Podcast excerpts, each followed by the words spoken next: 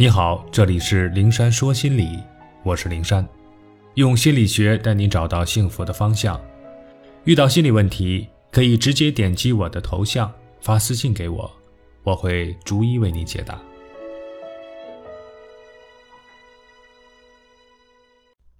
不会轻易求人，怕给别人添麻烦，和对别人有求必应。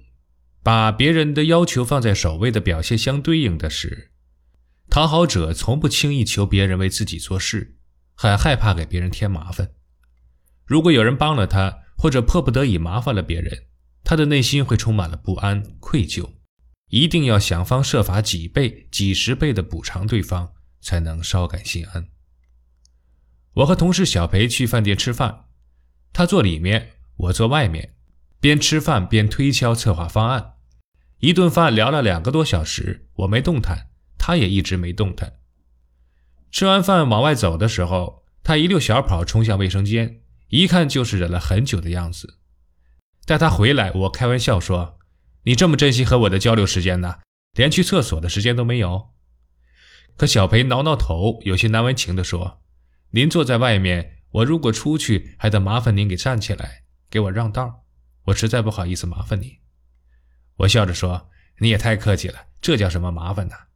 可小裴很认真地说：“当然是麻烦呢，我会很不安的，所以干脆就忍着。”那你吃饭过程中还忍了什么呢？呃，想拿醋够不到，没好意思站起来，怕您看到会伸手帮我，所以到最后我也没拿那瓶醋。看来咱俩关系不够亲密啊！你跟我这么生疏，我打趣道。小裴赶紧摇头：“啊，不，不是的。”我跟我跟谁都这样，我从不愿意给别人添麻烦。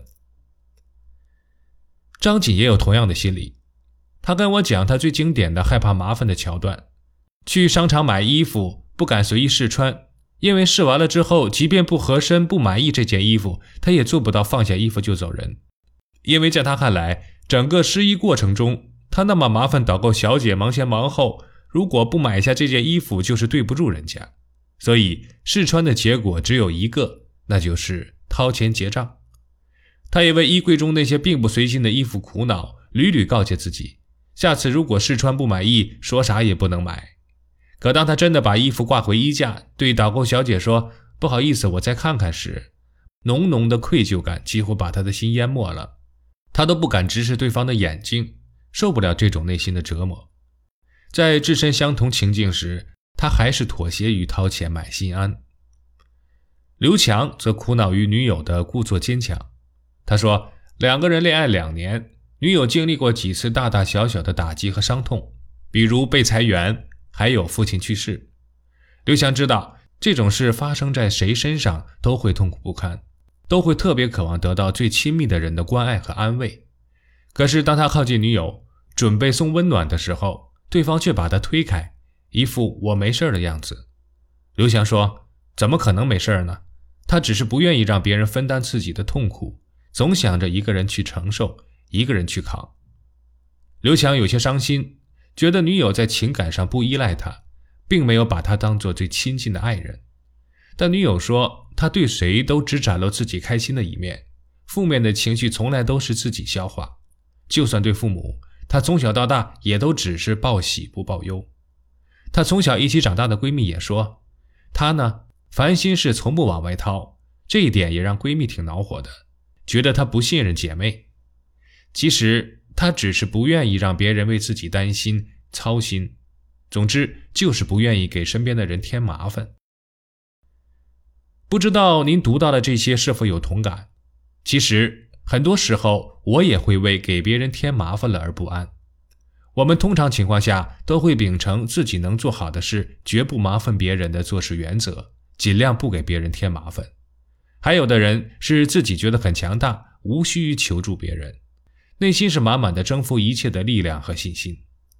可对于诸如上述案例中的人来说，时时处处都在刻意避免给别人添麻烦，并且头脑中刻着如下两条铁律，就可鉴定为讨好型人格了。一呢是不求人，不给别人添麻烦，是源于一种不配得感，就是说无意识的抬高别人，贬低自己，自我价值感很低，觉得自己不配得到别人的帮助，所以遇事没有勇气开口求助于别人。若得到了别人的帮助，会受宠若惊，感觉自己承受不起别人的帮助，对此很过意不去，觉得亏欠别人太多。二呢是会有麻烦了别人，别人会不高兴的隐忧。去卫生间让别人抬起来让道，对方会不会不高兴？试了衣服却不买，导购员会不会不高兴？把自己不开心的事倾倒给别人，人家会不会烦？这些想法驱使当事人为了避免别人不高兴而不给别人添麻烦，宁肯自己强撑着、独扛着、委屈着。其实不是什么事情都可以一个人解决的，一个篱笆三个桩，一个好汉三个帮。这世上找不到一个人从来没求过别人，从来没被别人帮助过，所以求助于人、麻烦别人，是主观上想避免也避免不了的必然发生的事情。讨好型人格的人要做的，不是努力不求人、不给别人添麻烦，而是要让自己明白。人与人之间生来就是互相帮助、相互麻烦的。今天你麻烦了别人，明天你再为别人排忧解难，适时表达对麻烦过的人的感谢之情，适时帮助曾经帮助过自己的人，这样就好。不安、愧疚、自责、担心，就放下吧。